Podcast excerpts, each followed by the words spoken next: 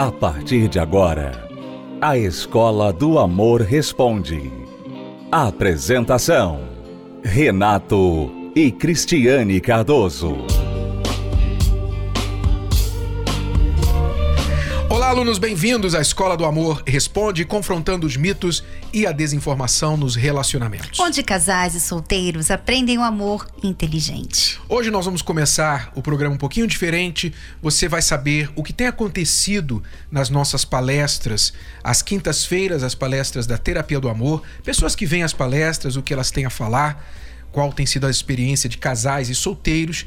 E depois nós vamos voltar aconselhando uma aluna aqui que vai merecer cachorros, gatos e tudo mais que a gente tiver no zoológico, tá bom?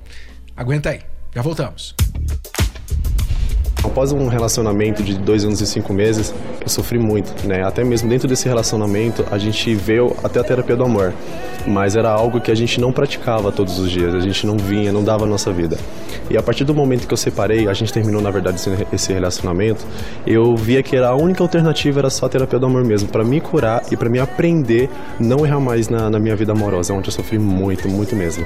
Eu era muito desprezado e eu sempre procurava correr atrás das pessoas querendo algo para elas me, me dar, entendeu? E a, conforme o tempo, eu aprendi muito, primeiramente, como falei, a me valorizar, onde eu aprendi a me preparar antes de entrar no relacionamento. Então foi uma coisa que eu me aprendi muito mesmo. Hoje eu tô bem melhor, mais maduro, procuro sempre, todos os dias, aprender mais. Sempre procuro na semana ler um livro, conteúdos da terapia do amor, então sempre tô alternado, sempre para conhecer e aprender muito mais. Quando você se precipita e fala uma coisa dessa, ah, você não tem jeito, você como seu pai, como a sua mãe, tá vendo? A sua família. Nunca vai mudar. Você está realmente atrapalhando a mudança. Você está atrapalhando Deus de agir ali. E também consigo mesmo. Você às vezes se precipita e desiste, porque é difícil a mudança. Né? Você tenta mudar e você fica, você consegue mudar por dois dias, você consegue mudar por uma semana, aí depois você tropeça. Aí não adianta, eu, eu não mudo mesmo, eu não tenho mais jeito. Você não pode se precipitar com você tampouco. Mudança demora, mudança muitas vezes requer abandono de hábitos velhos, abandono de pensamentos velhos. É uma luta contra si mesmo. Mas você não pode desistir. Você tem que pedir ajuda a Deus e você vai vencendo aos poucos essa situação, se curando dentro de você? Olha, era totalmente destruída. Eu era uma pessoa muito frustrada comigo mesmo. Eu tinha, por exemplo, eu me dava, colocava meu coração, né, na minha vida sentimental. Era assim, antes de frequentar as palestras. E isso foi vários relacionamentos frustrados, é, várias decepções devido a isso. Eu aprendi o que é autovalorização, o que é gostar de si mesmo, independente da situação, que a gente tem que se amar, se gostar, entendeu? Independente de ter outra pessoa ou não. Se a gente está bem consigo mesmo, a gente consegue ter um relacionamento feliz. Porque você frequentando, você aprendendo, não tem como você errar. Né? A probabilidade de dar certo é bem maior do que você frequentar, porque você tem a direção, né? Você sabe como fazer, você tem a, a instrução. É como faculdade, né? Você, para você se formar numa profissão, você tem que frequentar. E é a mesma coisa a terapia do amor. Olha, eu tinha uma vida totalmente destruída, né? Que eu não investi em mim. Eu achava que eu não precisava fazer a terapia, porque eu achava que eu sabia de tudo. Só que quando eu caí na realidade que eu precisava fazer a terapia e investir mais em mim, aí foi como mudou. Mas agora mudou tudo. A minha maneira de eu agir, de eu falar, de eu tratar as pessoas que eu tinha um comportamento muito. Eu era uma pessoa muito grossa na realidade, né? Então eu comecei a, a, trabalhar em mim e essa pessoa foi moldada. Hoje eu sou uma nova Valmeira, uma nova criatura e sou preparada para um novo para um relacionamento. Participe da Terapia do Amor. Mais informações acesse terapia do amor.tv ou ligue para 0 operadora 11 3573 3535. Terapia do Amor, a mudança da sua vida amorosa.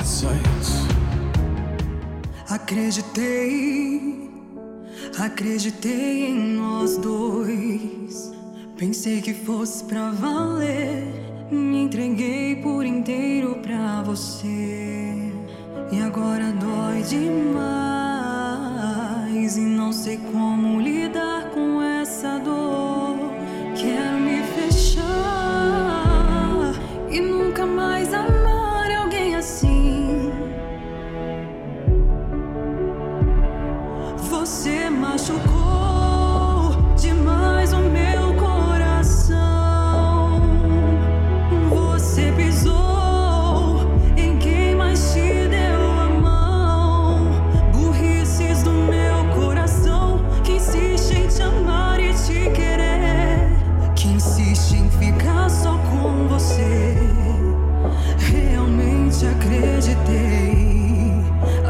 acreditei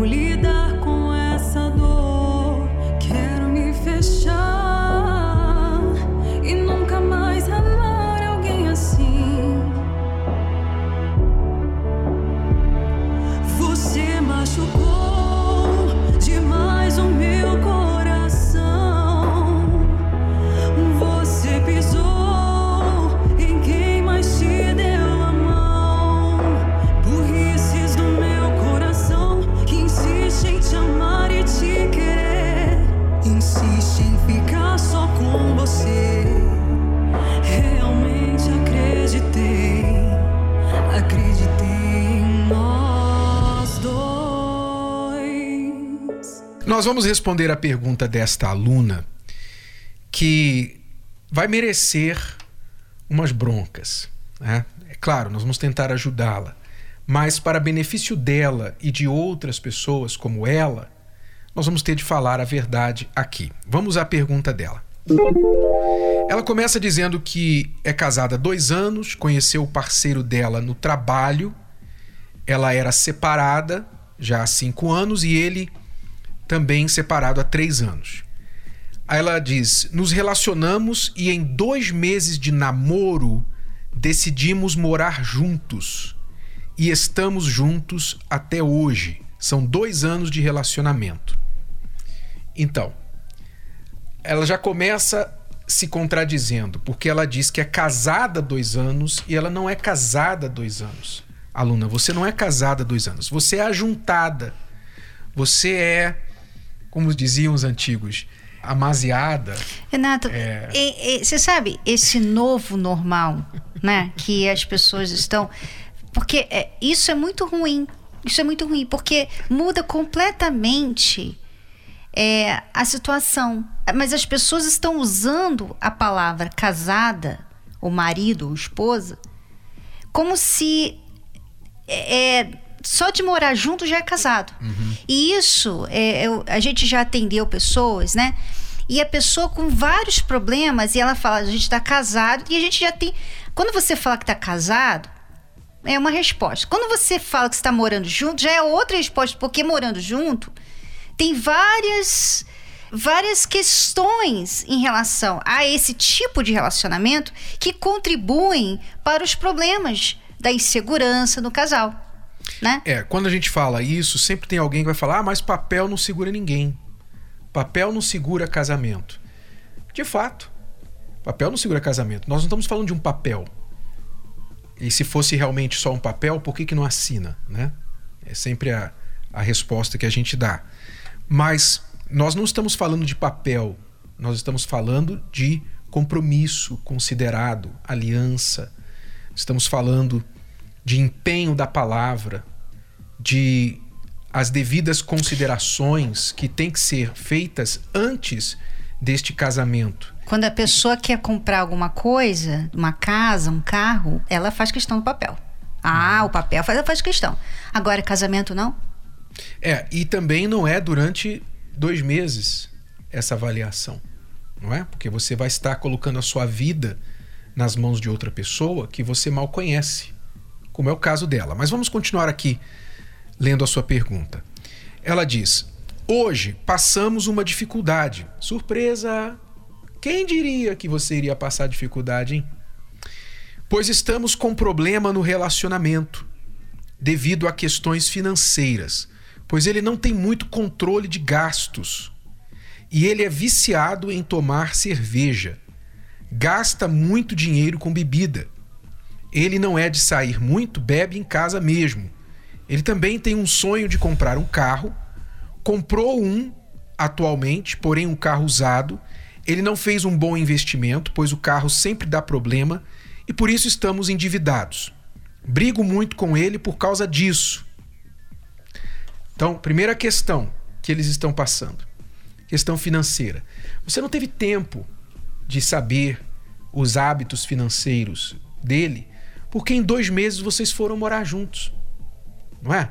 Então, nesses dois meses, provavelmente ele pagou um café para você, sei lá, vocês. Não, às vezes nem, nem isso, Neto. Às vezes eles falam assim, poxa, vamos juntar as escovas porque vai economizar. Já ali, já tá falando o problema financeiro. Já está falando o problema financeiro na hora que ele fala para você, vamos morar junto para economizar. Exato, é uma questão prática, né? Que a pessoa não considera as outras questões envolvidas. Existem algumas questões fundamentais a serem consideradas quando você avalia uma pessoa para casamento. Duas delas são problemas que a nossa aluna não considerou. Eu já falei da primeira, que é a questão financeira. Questão financeira, um dos principais problemas que separam os casais, que os casais não conseguem entrar em acordo, é a questão financeira.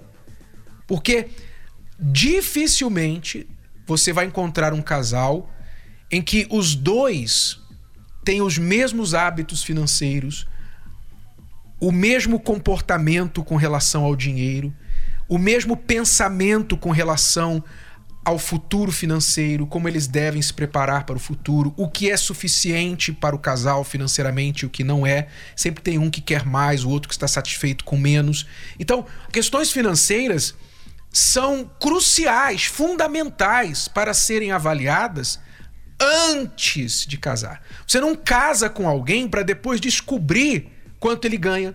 Você não casa com alguém para depois descobrir que ele tem dívida ou que ele ou ela é uma pessoa descontrolada com dinheiro.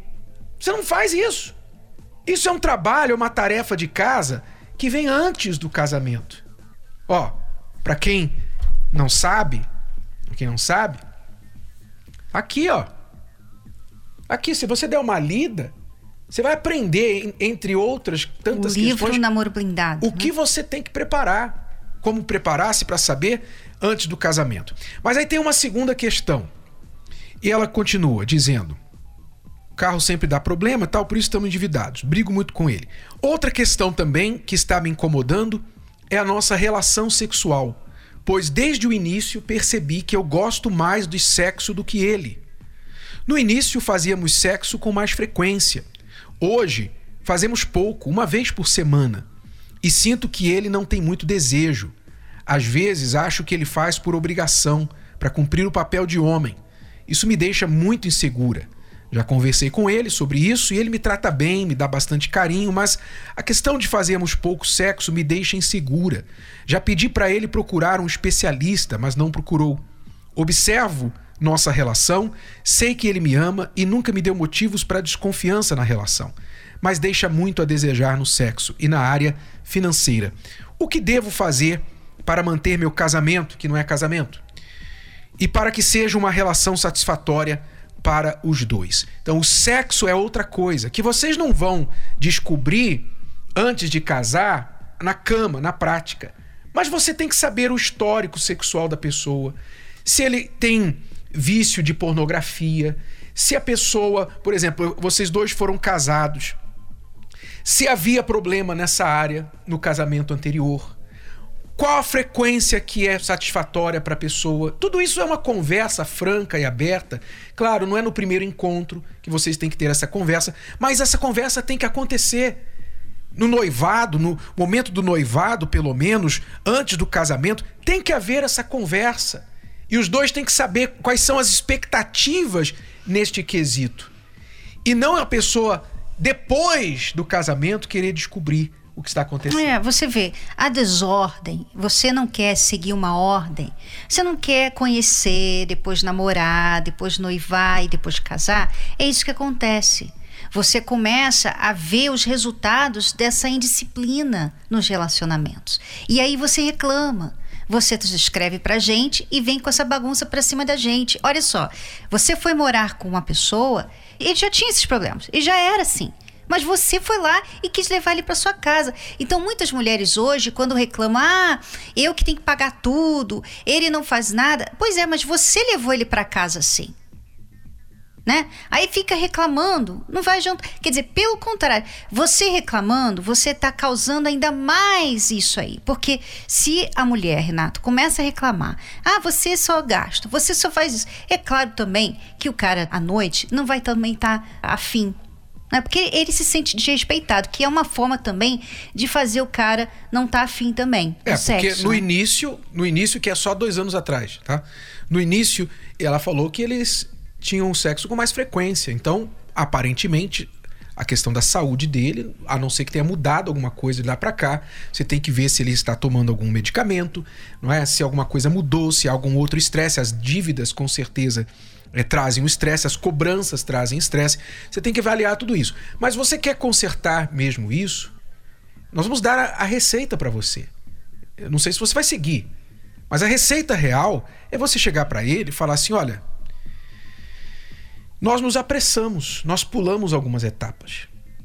E eu quero consertar isso, eu quero fazer isso da maneira correta. Se você topar, nós vamos dar alguns passos atrás, nós vamos deixar de morar juntos, nós vamos namorar direito, vamos estar conversando sobre o que nós queremos para o futuro, o que está diferente na nossa vida, o que foi, o que tem sido esses dois anos de experiência morando juntos para nós, o que deu certo, o que não está dando certo. Nós vamos conversar, vamos avaliar, vamos ficar um tempo à parte. E se a gente conseguir se acertar nos nossos pensamentos, aí a gente vai noivar, vai casar e vai realmente começar a vida dois é o que eu aconselho você a fazer. Mas é o preço. É o preço. Se ele te amar de verdade, ele vai dizer: tá bom, eu topo, vamos começar isso direito. Eu quero construir uma vida com você. De fato, a gente deu alguns passos apressados, aí pulamos algumas etapas. Ele vai topar para você. Mas se ele falar, se ele aproveitar a chance e falar assim: não, não, não, nada disso e tal, é, sabe, eu acho que a gente não dá mais certo e tal. Então você pelo menos vai parar de perder tempo e se livrar de uma pessoa que não quer compromisso com você. Renato, eu posso desabafar aqui? Por favor. Olha só, às vezes a impressão que eu tenho é que essas mulheres, elas concordam em morar junto justamente para segurar o cara. Sabe?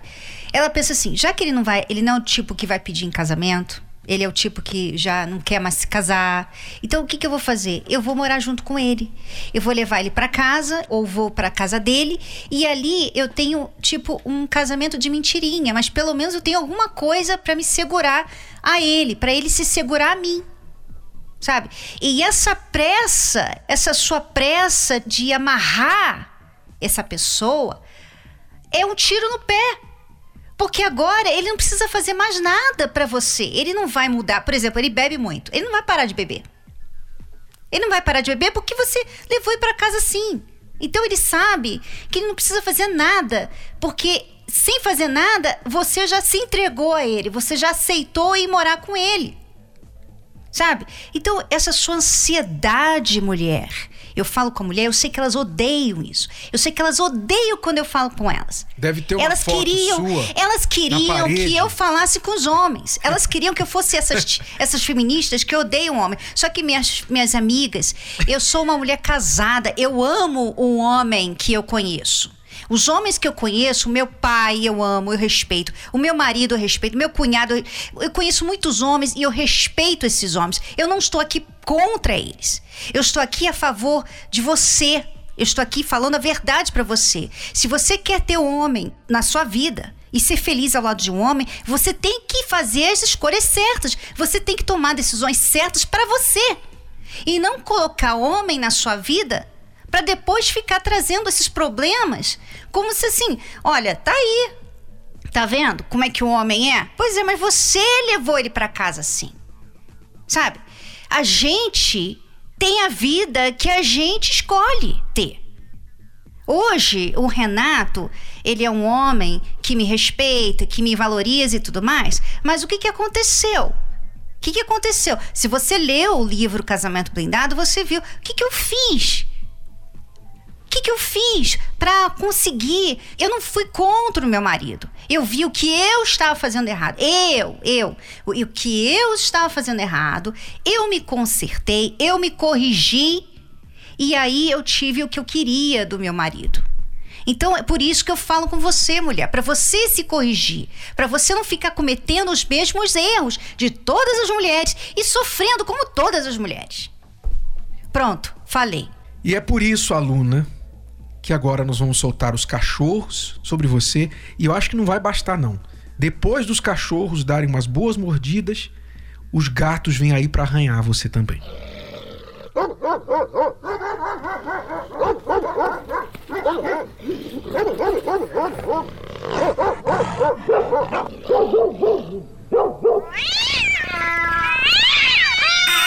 E um balde d'água.